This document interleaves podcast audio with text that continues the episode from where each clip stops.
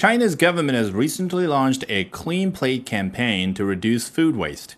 Sounds like a good eco conscious initiative, unless you're one of the cohort of internet stars known as mukbangers, who may now have to completely rethink their content output.